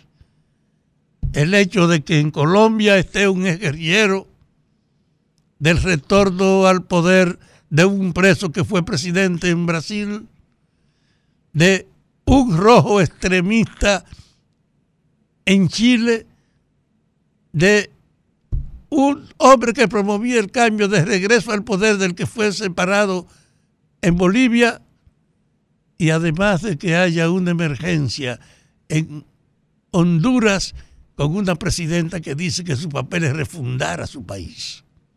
De hecho, hay una corriente mundial que está alterando los establecimientos de las autoridades mundiales, de que hay una corriente de cambio, de que en América Latina una de las cosas más significativas es que aquí celebramos un encuentro latinoamericano con España, Portugal y la mayoría de los países del continente, replanteándose el papel de América que debe establecer cuáles son las orientaciones que consoliden al continente como un polo nuevo, porque el mundo unipolar desapareció y están construyéndose polos nuevos. Y en ese marco, que esa reunión se haya producido aquí, junto con esto que está pasando en el mundo, tiene que crear en la mentalidad de los dominicanos una cierta preocupación positiva por las novedades y por la tendencia al cambio. Eso no fue consultado, pero yo no doy, no acepto que en la conciencia de la gente usted pueda excluir lo que está pasando en el mundo para ello proyectar en la República Dominicana. Y en ese sentido, el presidente tiene, por su poco tiempo en el poder, porque él llegó al poder con una propuesta de el cambio que viene, porque él está comprometido con ese cambio pendiente que tiene en la plataforma con la que llegó a la presidencia. Tiene frente a esa realidad, por lo menos, una tendencia favorable en la población, sobre todo contra aquellos que tienen 20 años en el poder y que ahora aparecen puestos en evidencia por el camino de la corrupción. Yo creo que la corriente del cambio frente a la realidad dominicana y lo que pasa es un factor que consolida las posibilidades de este gobierno, que le crea base para profundizar la puesta en evidencia de la corrupción imperante, no solo al último presidente, sino a los 20 años del PLD en el poder. Y en ese marco yo no tengo ninguna duda de que Abinader no tiene adversario para continuar en el poder si sigue la línea de estar asociado a un cambio que tiene una mente y una muestra en el mundo de que es el rumbo de la actualidad.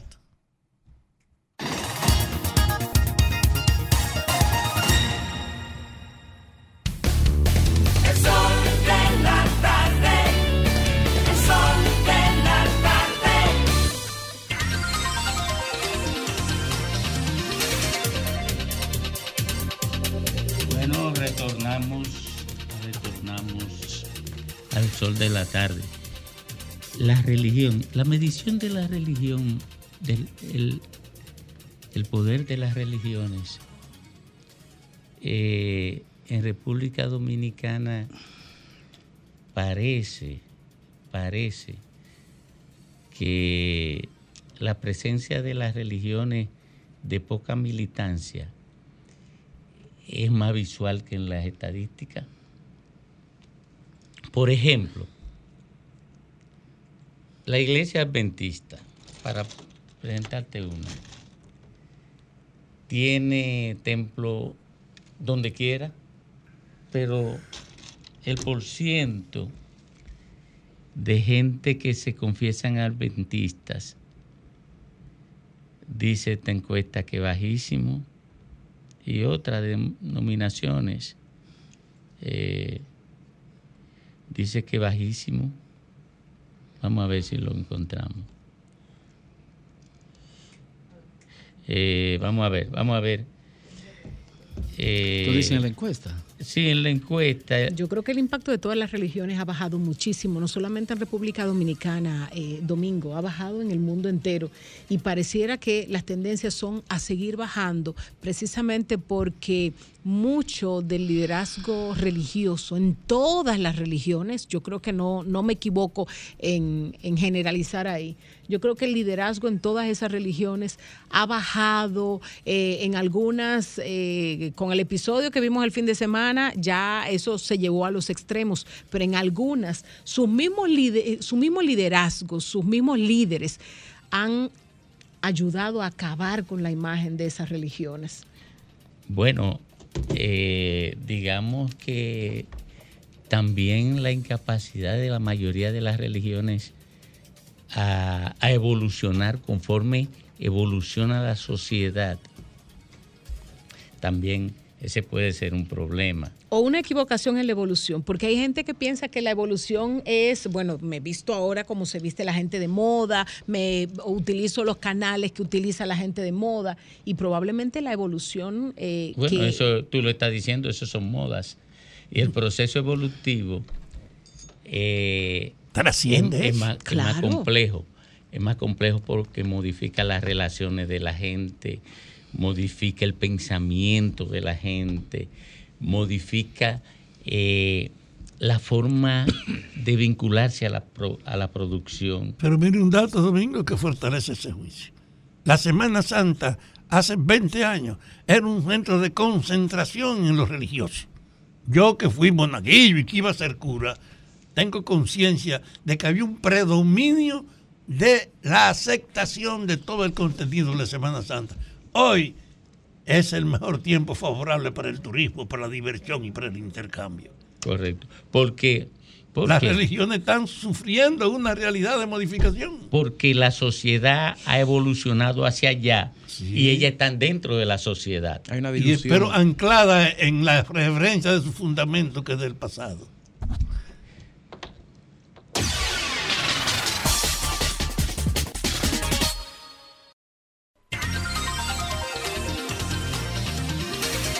A las 4.27 minutos retornamos al sol de la tarde con Yulka Pérez.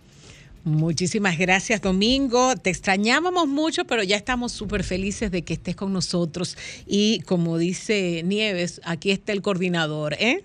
Miren, yo quiero hablar del caso de Chantal Jiménez, eh, un caso que, bueno, es muy doloroso y que ha tomado unos ribetes eh, que mucha gente quiere como ponerle otro, otra, otro elemento a un crimen, a un asesinato, a un crimen que no se le puede llamar pasional porque de pasión no tiene absolutamente nada, ni de amor tiene nada, simplemente eh, hay un elemento que se repite en cada uno de los casos que se ven en República Dominicana cuando muere una mujer.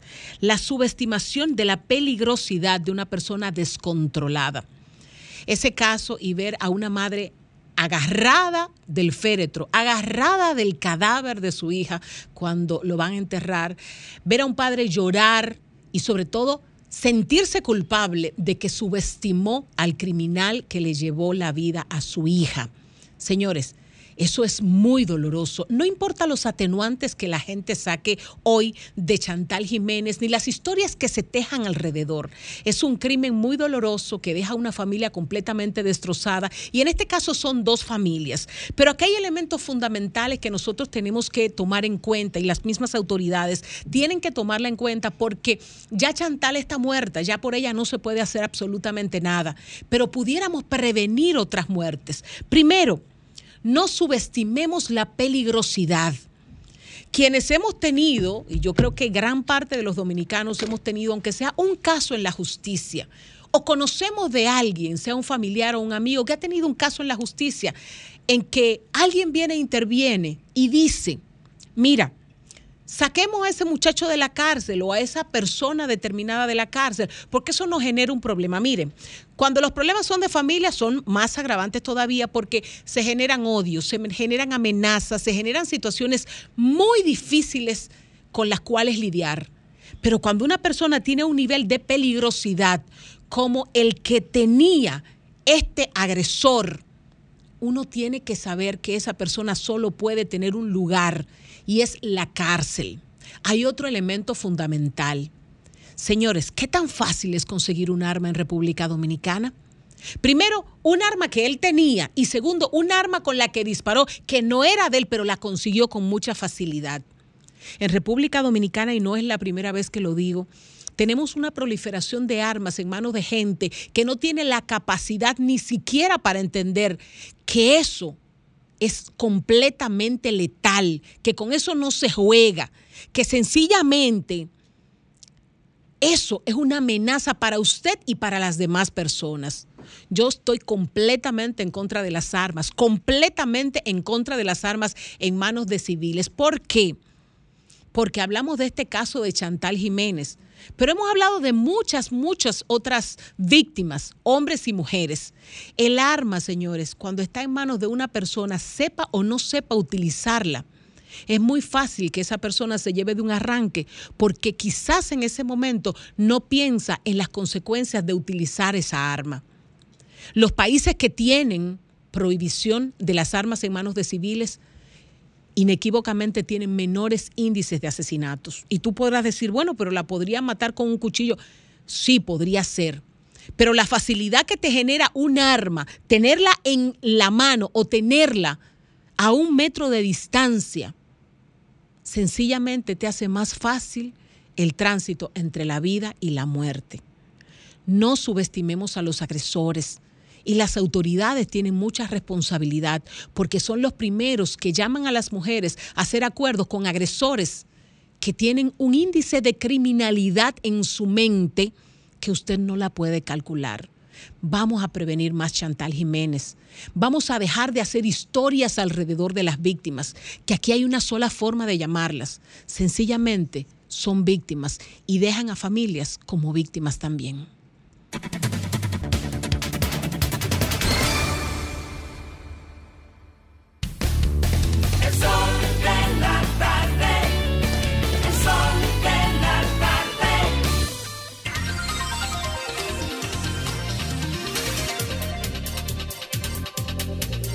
Retornamos al sol de la tarde a las 4.32 minutos. Bueno, parece que lo del Ministerio Público Igor y Moya va en firme y en serio. Eh, el Ministerio Público está solicitando eh, documentaciones relativas y certificaciones relativas al vínculo de Gori Moya con el Congreso Nacional. Y parece que esto no, no, no se dejará al tiempo, ¿verdad? Porque hay otras situaciones que afectan a congresistas que han quedado como en punto muerto. Pero el caso, en, en este caso Calamar, Domingo, eh, que se le vincula a Gori Moya, se le vincula por un trabajo que hizo Hacienda. Hay dos cosas que uno muchas veces no entiende. Primero, cómo tú puedes ser legislador y trabajar para Hacienda, cosa que es contraproducente porque no te lo permite tu, tu, Pero era tu un trabajo.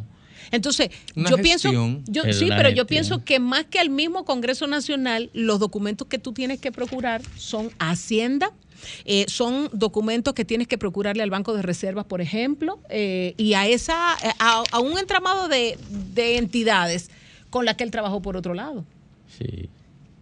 Tiene sentido, tiene sentido. Bueno, nos vamos con el maestro Lenchi Vargas. resuena positivamente esa invitación de tu parte.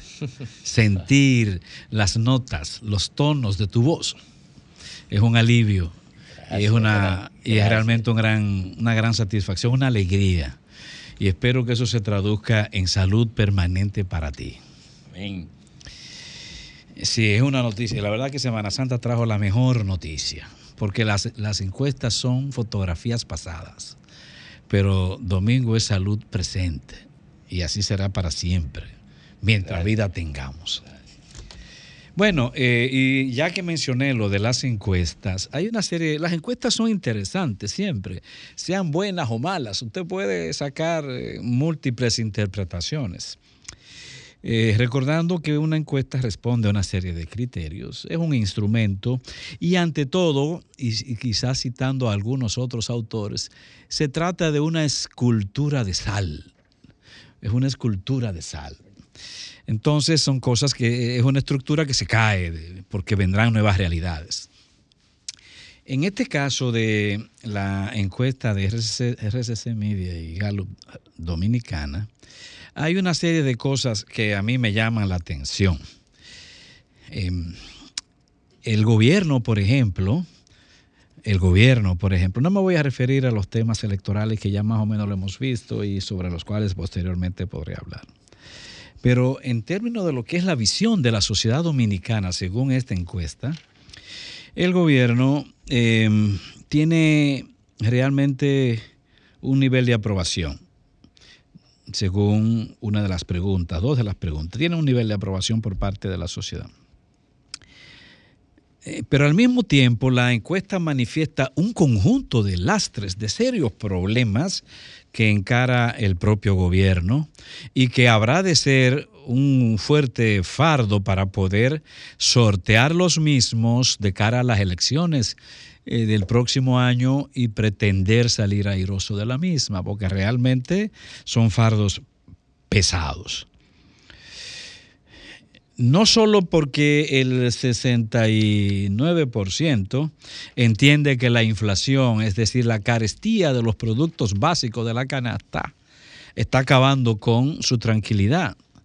Eh, o sea, la inmensa mayoría, casi un 70% de la población dice que el principal problema del país, como ellos lo ven, es la inflación. Es un problema serio para cualquier gobierno. Y claro, aquí se habla de que se trata de un asunto internacional. No, pero todo eso es sofismo, para no decir otra cosa. No, no, estamos en República Dominicana y las elecciones que se van a hacer aquí en República Dominicana es con candidatos dominicanos, no es con candidatos norteamericanos, ni con ni salarios norteamericanos, ni, ni con eh, perfiles económicos de aquella sociedad. No, es acá. Acá ha habido baja inflación y igual hay elecciones. Conforme a eso, la gente vota si está satisfecha o no está satisfecha. Un, otro problema serio que presenta el gobierno es el asunto de la, lo que entiende la gente, que es la inseguridad. La inseguridad ciudadana, un 63% de la misma tiene esa inquietud. Y nada más y nada menos que un 24% entiende que otro de los serios problemas de República Dominicana es el desempleo. Eso colide fuertemente con los anuncios del propio presidente acerca de los niveles de empleabilidad que ha habido en República Dominicana. Y un 12% entiende que hay problemas de corrupción. Pero sitúa los otros tres problemas sociales que tienen que ver con la estabilidad de la familia como en primer lugar. Hay otro problemita también que es eh, que el gobierno va a tener que prestar atención ya que pretende eh, aspirar a la reelección y, e insisto, que será una fuerte carga en su espalda. Lo es el tema del crecimiento el crecimiento de la República, el, crecimiento económico. Una de las preguntas habla de que ha habido crecimiento económico en República Dominicana. Y en ese caso, la misma encuesta pregunta, ¿a quién ha beneficiado ese crecimiento? Bueno, ocurre que la mayoría de la gente entiende que no ha beneficiado a los pobres. Apenas entiende que un 9% entiende que ha sido en beneficio de los pobres, un 9%, mientras que un 69% entiende que ese crecimiento ha beneficiado a los ricos. Otro, un 21% dice que beneficia a todos. Entonces, ahí hay una orientación también de cuál es la percepción que tiene la población de hacia dónde se dirigen las riquezas del país, el crecimiento en sentido general. De igual manera, a propósito de, de, de las condiciones económicas del país, cómo marcha la economía, apenas un 19% de los entrevistados un 19 entiende que va buena o muy buena. Mientras que un 63% dice que va mala, muy mala la situación económica de República Dominicana. Tremendo problemita, tremendo reto para el gobierno de cara a unas elecciones. De igual manera, em, em, acerca de la... Bueno, ya dije sobre la economía, pero en cuanto a lo que es la, la, sensación, la percepción de las personas acerca de su situación, se le, se le pregunta que cuál es el problema que más le afecta a la persona, o sea, al entrevistado. Y dice, de nuevo coincide en que es un 43%, eh, la inseguridad lo mismo, 22%, en fin, la misma proyección que vimos en la primera pregunta que, que de- que desarrollamos. Hay otro problemita también que sería interesante discutir, que es lo relativo a la corrupción. En ese tema también creo que el gobierno no pasó la prueba, no la pasó, porque eh, eh, de esto quizá podríamos hablar también más posteriormente, pero este, cerca de un 77% afirma que hay, que hay corrupción en el gobierno. La pregunta es si hay corrupción actualmente. Y la inmensa mayoría, estoy buscando la pregunta que no la tengo a mano, entiende que efectivamente hay corrupción en República Dominicana. Em, bueno, y finalmente, donde quiero terminar realmente abordando el tema acerca de la lucha contra la corrupción, que es una lucha contra la que yo estoy eh, identificado, que apoyo al Ministerio Público, que creo que hay que darle todo el sostén moral que requiere el Ministerio Público para esto. Porque República Dominicana tiene que dejar de ser una referencia en términos de corrupción. Y en eso creo que toda la sociedad está conteste, está unida en que la institucionalidad de República Dominicana en cuanto a cultura positiva, en cuanto a una cultura eh, de valor democrático institucional, tiene que consolidarse. Así que ahí no hay duda. Pero está el tema, es muy recurrente cuando se habla de si el gobierno ha sido o no ha sido exitoso en el tema de la lucha contra la corrupción. Y ahí viene un conflicto porque continuamente se ha dicho que el Ministerio Público es un ministerio independiente. Se, se supone que no tiene que estar dentro de las valoraciones del gobierno. O sea, no, el gobierno no puede reivindicar como un, un logro algo que aduce que no le corresponde. Ha dicho continuamente que el Ministerio Público no responde al gobierno, no obedece a la lógica del gobierno, no obedece a dictámenes de gobierno.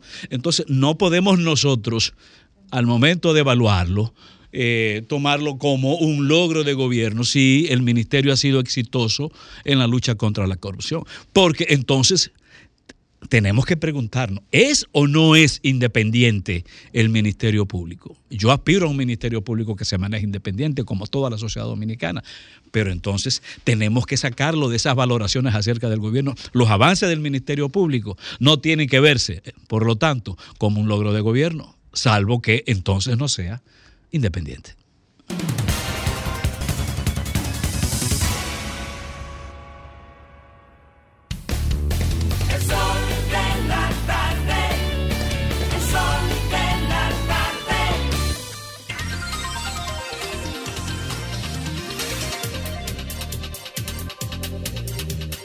Bueno, retornamos, retornamos al sol de la tarde ya, en la ruta final, a las 4.43 eh, minutos. Nos vamos con don Federico Jovine. Gracias, Domingo. Me soñé presentándote. Pero presentándote como yo lo hacía en rumba, porque ya aquí tú sabes que... Sí, pero en el horario de, de la tarde mejor. No, pero repítalo, qué bonito. Eh, el- Dígalo de nuevo. las palabras iluminadas. Gracias, Domingo. Gracias realmente, dando gracias a Dios porque estás aquí con nosotros, estás con más ánimo y estás, como siempre has estado, marcando la pauta y, y mostrándonos por dónde ir y, y qué, qué decir y cómo decirlo y sin miedo a decirlo. Gracias por estar aquí. Gracias al Dios Todopoderoso. Miren, una película, una película, una película, eh, es una sucesión de imágenes que se compone de fotogramas. Fotogramas son como fotos y una película estándar tiene 24 fotogramas por segundo. Es decir, que ahora mismo usted me está viendo que en un segundo, ¡fuf! 24 fo- microfotografías. Una encuesta es eso mismo, un fotograma de, una, de un momento determinado, de una realidad determinada. En concreto, la encuesta que vimos ayer, Gallup RD, del grupo RCC Media, eh, es, corresponde a la realidad del 1 al 5 de abril. No nos engañemos, estamos hablando de, una cosa que ya tiene seis días de desfase o de atraso. Y así son todas las encuestas y así deben ser tratadas. Sin embargo, me quiero permitir muy rápidamente señalar cuatro fotogramas de cuatro momentos diferentes. En abril del 2008, esa encuesta Gallup marcaba que Leonel Fernández ganaría con un 57.7 y ganó con un 53. En abril del 2012, esa encuesta marcaba que Danilo ganaría con 50.6 y ganó con 51.21, menos de un 1% dentro del margen de error. En abril del 2016, esa encuesta señalaba que Danilo ganaría con un 63, ganó con un 61.7, dentro del margen de error tolerable. Y en junio del 2020, esa encuesta marcaba que Abinader ganaría con 53.7 y ganó con 52.2, dentro del margen tolerable. Esos son los hechos. Y lo pueden buscar ustedes en su celular, como yo lo busqué en Google. Tranquilo, le va a tomar 10 minutos buscarlo. Ahí están los hechos, no me lo mandó nadie. Eso es lo primero. Dicho esto, se abren varios escenarios. En primer lugar, Gallup confirma algo que, es el argumento principal de la oposición, sin ir más lejos, que lo vimos todos los que estamos aquí, que es cierto. Hay un deterioro de la situación económica. Hay una apuesta hacia la corrupción por parte del gobierno, hacia la lucha por la corrupción que se reditúa a través de una apreciación altísima, de casi un 70% de aprobación en algunas acciones y de una aprobación de un Ministerio Público Independiente y, que la, en términos electorales que la estrategia municipal del gobierno ha sido exitosa porque sencillamente ha quebrado la posibilidad de la oposición de articular un frente unido.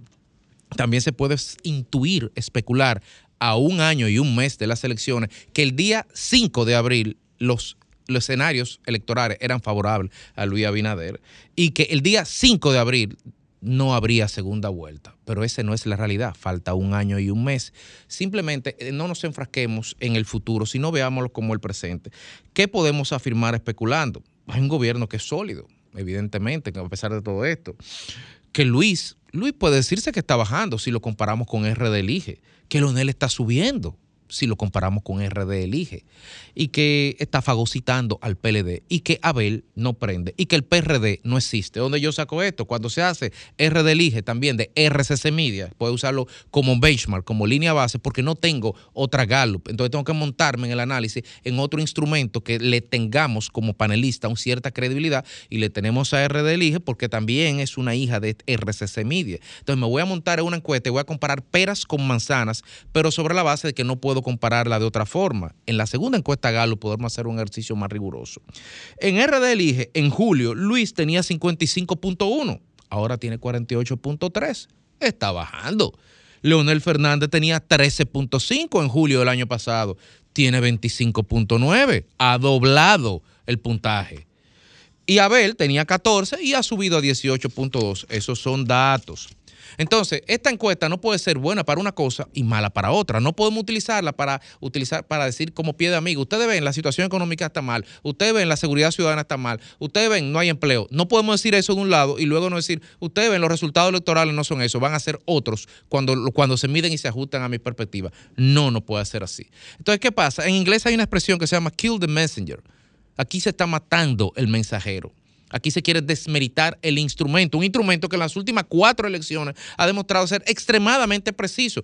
Yo no estoy diciendo que eso van a ser los resultados dentro de un año. Yo estoy diciendo que si, hubieran, si las elecciones se hubieran hecho el 6 de abril, eso hubieran sido los resultados en función de las experiencias pasadas. La estrategia que pasa que el PLD está siendo víctima de su propia estrategia. El PLD se encargó, y cuando digo PLD me refiero a Leonel y Danilo, a ellos dos, se encargaron de eh, estrategar sobre la base de la construcción de percepciones. Y construyendo percepciones, saturando todos los medios escritos, radiales y televisivos hacían que la gente creyera algo e inevitablemente se hacía la profecía autocumplida. Se cumplía. ¿Y cómo yo digo eso? Bueno, seguir más lejos. Entre eh, noviembre y mayo del 2012, del 2016, en este país se publicaron 39 encuestas en siete meses. 39 encuestas en siete meses. Una, no voy a utilizar la palabra, pero tiene que ver con el sistema gástrico y tiene que ver con la deposición de residuos del cuerpo humano. Eso de, encuestas. Recuérdense que Peralta era un así habitué de los principales hoteles de la ciudad, dando encuestas que nadie conocía ni dónde la hacían. Eso es normal. Ahora, ¿qué pasa? Que Saturno devora a sus hijos. Ahora resulta que las encuestas, que eran instrumentos buenos para crear percepción cuando me convenía, ahora las descalifico porque ahora no me convienen. Entonces, no puede ser así. Se le ha vuelto en su cara esa estrategia. Finalmente, como humilde consejo al PRM que no se duerme en sus laureles. Que el PRM que no se duerme en sus laureles están arriba y ganan en primera vuelta, pero falta un año y un mes para las elecciones y la estadística es bajando. A la fuerza del pueblo que aprieta el paso, parece que el trabajo le está funcionando. De julio a abril han podido duplicar, aunque este apenas tiene un 26%. Y al PLD, al PLD que piense bien qué van a hacer, porque definitivamente que su candidato no prende.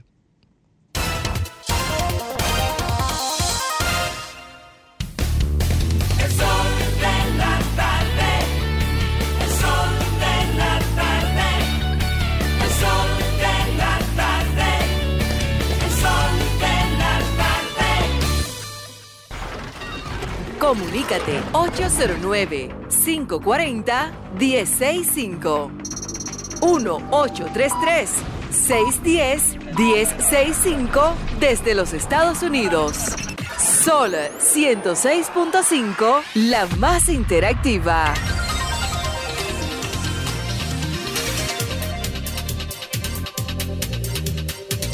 Retornamos al sol de la tarde. 10 minutos completan las 5. Vámonos con la gente. Buenas tardes. Adelante usted. Sí, buenas tardes. Eh, eh, muy alegre de escucharte. Gracias. Eh, fíjate, yo estuve leyendo una frase que define a un demagogo.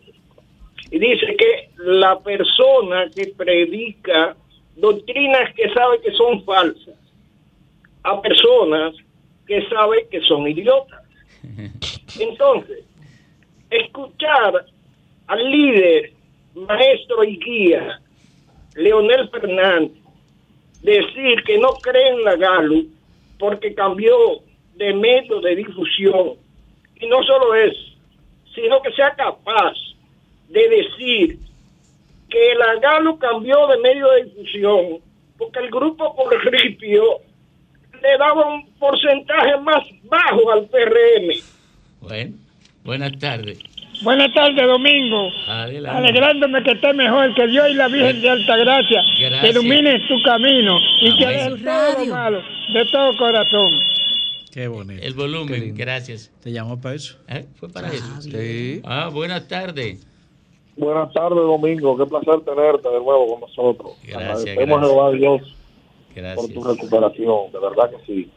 Eh, mientras tanto, en el Salón de la Justicia hay un grupo de personas haciendo morros sin la vaca está sin ni siquiera preñada para ordeñarla, con esto de las encuestas. Estamos siendo, por la invasión de las patas abiertas, invadidos por haitianos y el 73% de los partos son mujeres haitianas trayendo muchachos con la invasión vaginal que tenemos en este país. Y lo Buenas tardes. Sí, buenas. Ay, ay, qué bueno que me comuniqué. Oiga, yo quiero hacer una a todos. Por favor, en el Tropical del Este, Fellito, ¿cuándo es que van a enviar el agua? Por Dios. Malito, no sea malito, tropical, Tropical del del Este. Este, Charles de Gol, un Sí. mes sin agua. Vamos a ver.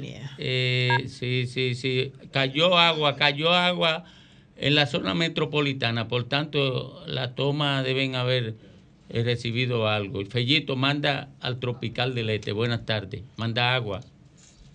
Eh, qué bueno, Domingo, que está ahí. Muchas bendiciones y salud. Gracias, hermano. Mi- mire, falta un año y pico y las elecciones, eh, todo apunta que Lionel está subiendo O sea, esas encuestas no son tan malas. El PRM debiera sentir preocupación que un partido joven, un niño, como se dice, está subiendo tan rápido. O sea, Leonel está bien. Leonel va a ser presidente en el 24. ¿Sí o no? Un abrazo. buenas tardes. Adelante. ¿Batea? Ay, buenas tardes. ¿Cómo Buenas. llaman al, al, al señor que hizo su último comentario ahora? Eh, ya vine. Ah, yo lo felicito. Para la gente que carece de memoria y los que sufren de Alzheimer inducido, excelente. Mira, le dio en la madre a, y sobre todo a Lenchi, que lo escuché ahorita ahí. Eh, Lenchi, No, a mí no me meta la con- culpa no me no de la Lenchi, ¿no? ropa. Yo no hablé de la gala, usted se equivocó, mi hermano. eh, usted óyeme, quiso, Lenchi. quiso dar lección, pero se ha equivocado, porque yo no Le- me refería a la gala como No, no, instrumento, no. yo me refería a, lo- a los resultados de ella. Sí, Lenchi, pero mira, el colega tuyo te dio en la madre. Mira, yo lo admiro y no lo conozco. Además, Lenchi, la culpa no es de la ropa y la fiebre no está en la sábana, está en el paciente. Prepárate que va a ganar Leonel. olvídate. a las Leche cuatro no te alcanza. En las, redes en las redes sociales no están confirmados por los medios tradicionales, pero en las redes sociales se señala que a las 4 y 38 un camión impactó un centro educativo en la, comuni- en la carretera Sánchez Samaná, tramo La Garita, resultando un estudiante de cuatro años de edad fallecido e hiriendo sí, a otros. años. Parece que el camión se impactó con la escuela.